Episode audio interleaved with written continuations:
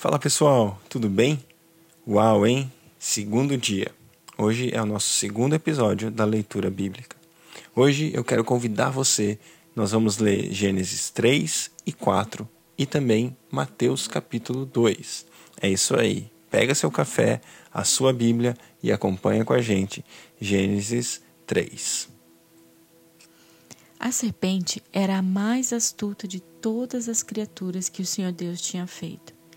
Ela aproximou-se e perguntou à mulher: É verdade que Deus disse que não devia comer do fruto de nenhuma das árvores do jardim?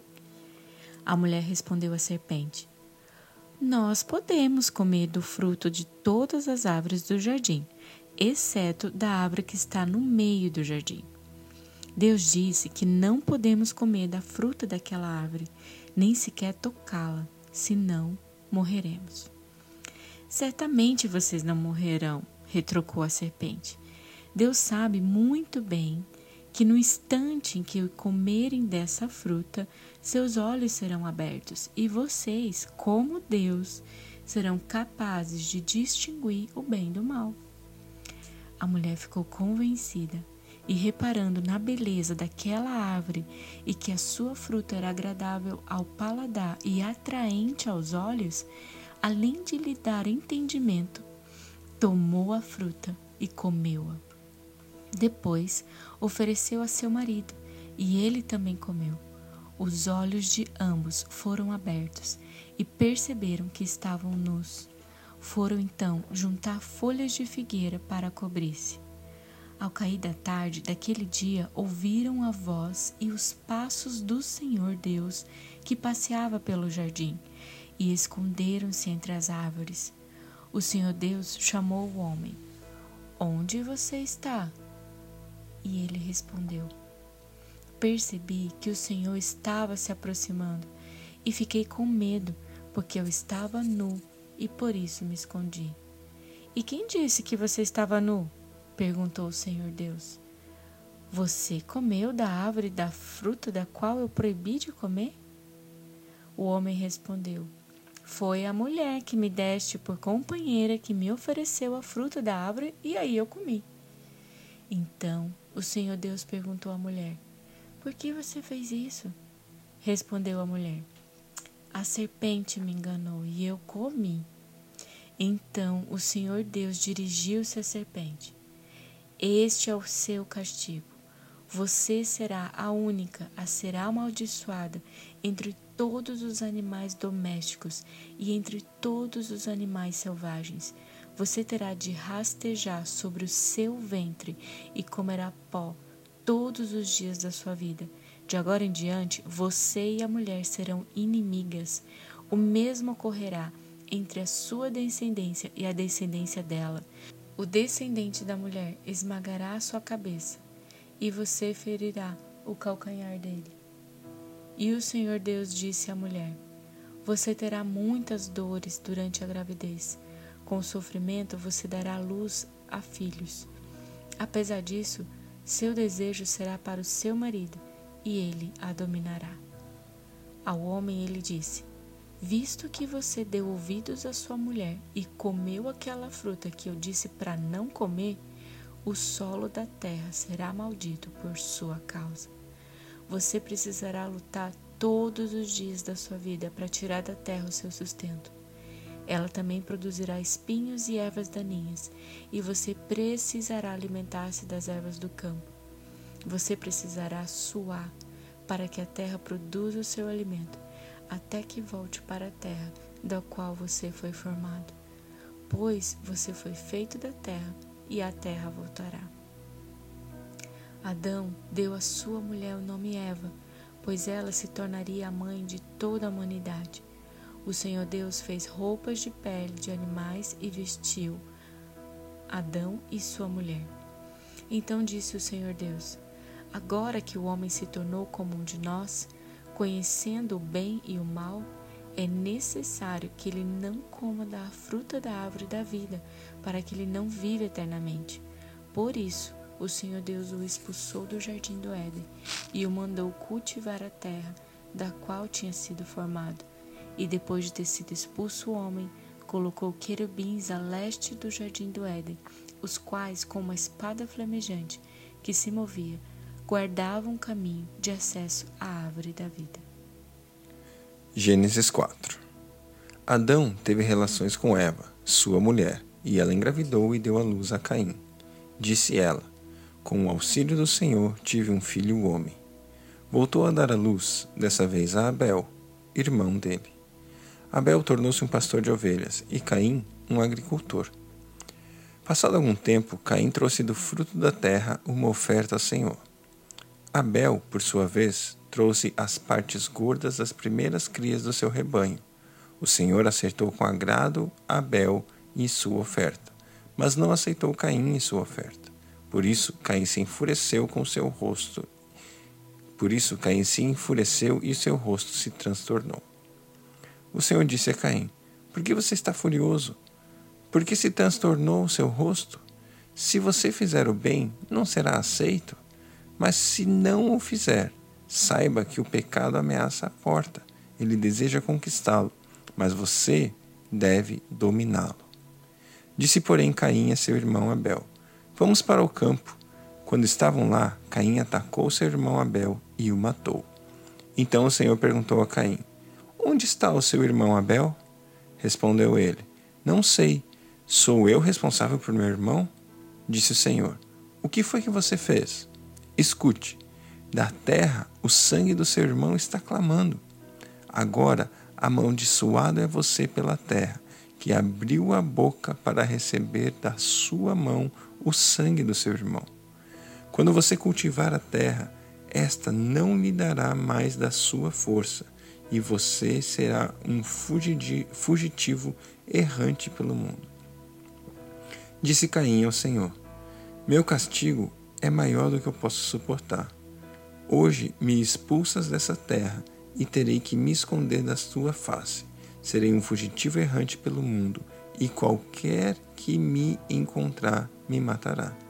Mas o Senhor lhe respondeu: Não será assim. Se alguém matar Caim, sofrerá sete vezes a vingança. E o Senhor colocou em Caim um sinal, para que ninguém que viesse a encontrá-lo o matasse. Então Caim afastou-se da presença do Senhor e foi viver na terra de Nod, a leste do Éden. Os descendentes de Caim, versículo 17.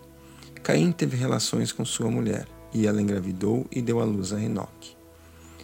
Depois, Caim fundou uma cidade, a qual deu o nome de seu filho Enoque. A Enoque nasceu Irade, e Irade gerou Meujael. Meujael gerou Metusael, e Metusael a Lameque. Lameque tomou duas mulheres, uma chamada Ada e outra chamada Zilá. Ada deu à luz a Jabal, que foi o pai daqueles que moram em tendas e criam rebanhos. O nome do irmão dele era Jubal, que foi pai de todos os que tocam harpa e flauta. Zilá deu à luz a um filho, chamado Tubal-Caim que fabricava todo tipo de ferramentas de bronze e de ferro. Tubal-Caim teve uma irmã chamada Naamá.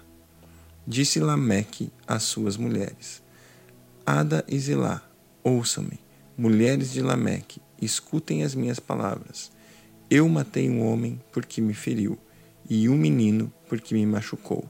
Se Caim é vingado sete vezes, Lameque o será setenta e sete o nascimento de Sete, versículo 25. Novamente, Adão teve relações com sua mulher, e ela deu à luz outro filho, a quem chamou de Sete, dizendo: Deus me concedeu um filho no lugar de Abel, visto que Caim o matou. Também a Sete nasceu um filho, e deu à luz que também a Sete nasceu um filho, a quem deu o nome de Enós. Nessa época, começou-se a invocar o nome do Senhor.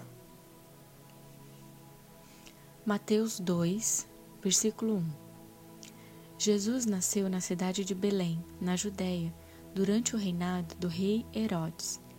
Nesse tempo, alguns sábios da terras do Oriente chegaram a Jerusalém e perguntaram: Onde está o recém-nascido rei dos judeus?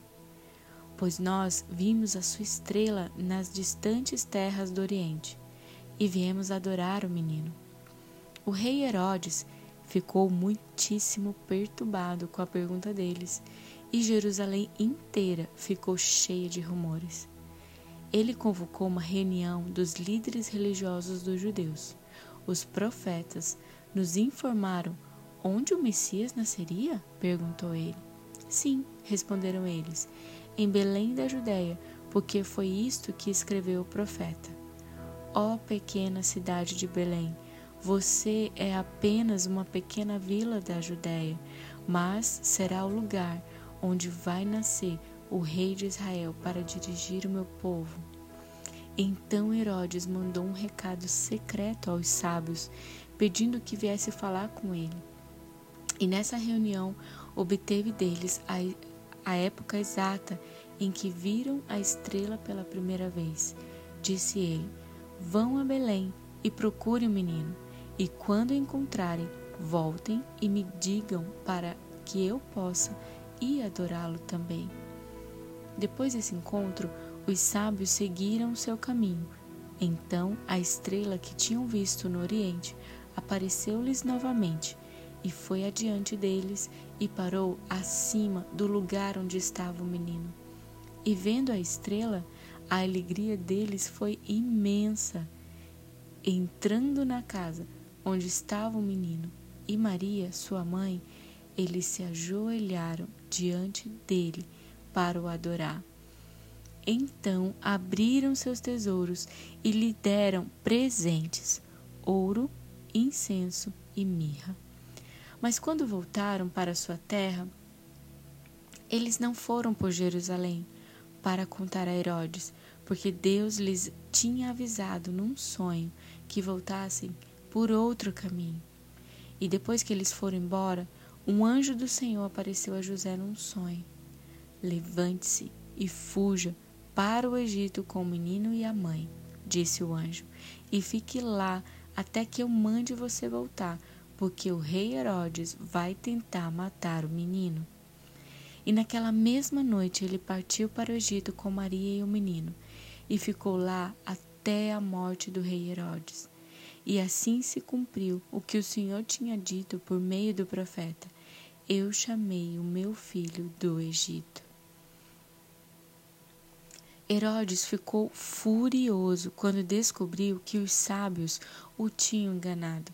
Mandando soldados a Belém, ele ordenou que matassem todos os meninos de dois anos de idade para baixo, tanto na cidade como nos arredores, de acordo com a informação que haviam obtido dos sábios. Essa ação brutal de Herodes cumpriu a profecia de Jeremias. Houve-se um choro triste, amargo em Ramá. Raquel está chorando pelos seus filhos. Ela não quer ser consolada, porque todos os seus filhos já não existem. Quando Herodes morreu, um anjo do Senhor apareceu em sonho a José no Egito e lhe disse: Levante-se e leve o menino e sua mãe de volta à terra de Israel, porque aqueles que estavam procurando matar o menino já morreram. Assim, ele voltou imediatamente para a terra de Israel, levando Jesus e sua mãe.